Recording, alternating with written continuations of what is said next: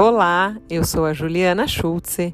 Estou aqui para mais um episódio do Menocast, o podcast que foi feito pensando em você, que está chegando, que já passou da menopausa ou quer se informar mais sobre esse período da vida da mulher. E hoje o tema é muito importante. Todos os temas são, mas o tema que a gente vai tratar aqui hoje, ele tem um quê de especial, porque ele precisa, assim como os outros, mas de uma maneira mais profunda, ser trabalhado, ser pensado, ser estimulado. E qual tema é esse? São as conexões. Você já pensou sobre isso? Vamos trazer essa questão para a mulher que está passando pelo período da menopausa. Muitas vezes, nessa fase da vida, Além das alterações biológicas que a mulher vai sentir no seu corpo, umas mais, outras menos, já falamos aqui sobre muitos dos sintomas, né? Os fogachos, o ressecamento da região vaginal, eh, as dificuldades aí para as relações sexuais, a perda de massa muscular, a mudança do corpo. Esses são todos aspectos biológicos. Mas muitas vezes, ao mesmo tempo que essas alterações acontecem, e que podem trazer incômodos, essa mulher também pode estar passando por mudanças do ponto de vista é, psicossocial. Muitas vezes essa mulher vai é, ficar chateada na, no que a gente chama de, de, síndrome do ninho vazio, né? Quando os filhos deixam a casa, vão estudar fora, se casam e vão constituir suas famílias, ou começam a trabalhar muito tempo fora e, e aí param de, de conviver tanto ali na família. Então, a, a, aqueles filhos que estavam sempre junto e que demandavam uma atenção muito grande desta mãe, passam a não precisar tanto dela. Se aquela mulher dedicou muito da vida dela para esses filhos e muitas vezes prestou mais atenção nos filhos e na, na família e nas coisas que ela precisava fazer, para eles do que para ela própria, esse momento pode ser que seja um momento mais difícil.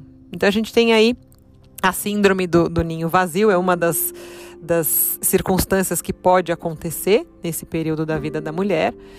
Muitas vezes ela resolve também nessa fase da vida é, mudar o rumo da sua carreira profissional. Várias mulheres que trabalharam por muito tempo porque tinham emprego e que ganhavam é, relativamente bem, então elas não ousavam, vamos dizer assim, mudar de carreira porque elas gostariam da segurança daquele emprego e daquele trabalho que elas fizeram sempre. Quando os filhos saem e ela percebe que ela está aí na, na fase do, do, meio da vida dela e que muitas vezes ela ainda não está fazendo aquilo que realmente faz bem, que realmente faz ela brilhar os olhos, ela resolve mudar de carreira. Então, isso é uma outra coisa que acontece bastante. E outra é, circunstância que eu acompanho muito é a questão do, do fim dos casamentos. Muitas mulheres, às vezes, justo nessa fase da vida que tem todas essas transformações, também acabam uh, finalizando relacionamentos que não estavam bacanas e mesmo que isso seja feito de, de maneira consensual, de, com, com muita, muita clareza do que está sendo feito, não é fácil. A gente sabe que toda quebra, toda mudança gera é, obstáculos a serem passados.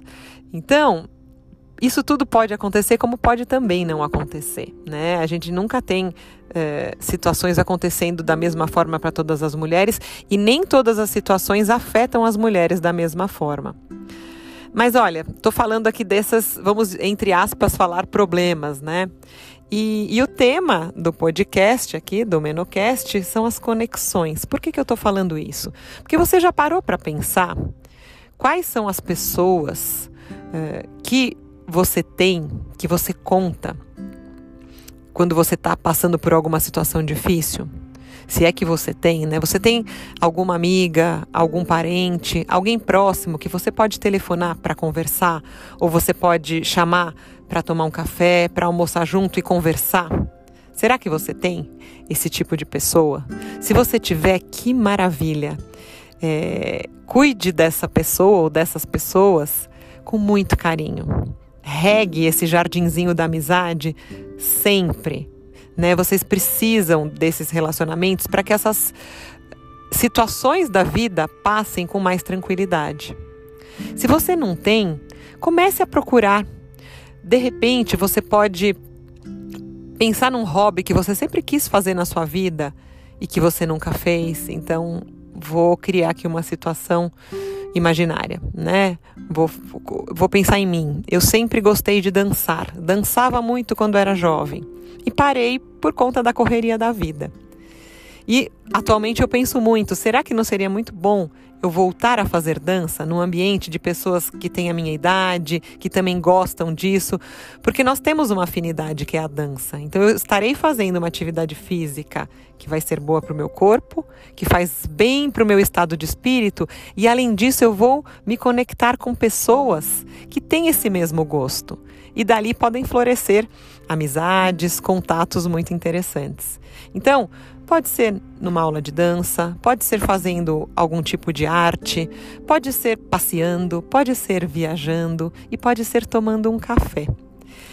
A gente sabe, tem pesquisas que mostram que as pessoas que são mais felizes ao longo da vida, que têm uma, uma, um envelhecimento mais feliz e mais bacana, são aquelas que mantêm as amizades, que mantêm relacionamentos saudáveis.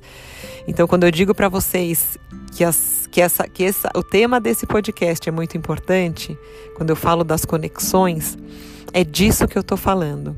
Dessas pessoas, dessas relações que fazem bem, que nutrem a nossa alma, as relações positivas, as boas conexões. Quando a gente está na menopausa e a gente tem um, um, círculo de amigos, um círculo de convívio social, quando a gente mantém, não precisa ser muito, mesmo que sejam poucos. Tem pessoas que não gostam de ter um monte de, de gente se relacionando. Se relacionam com poucos, mas poucos e bons.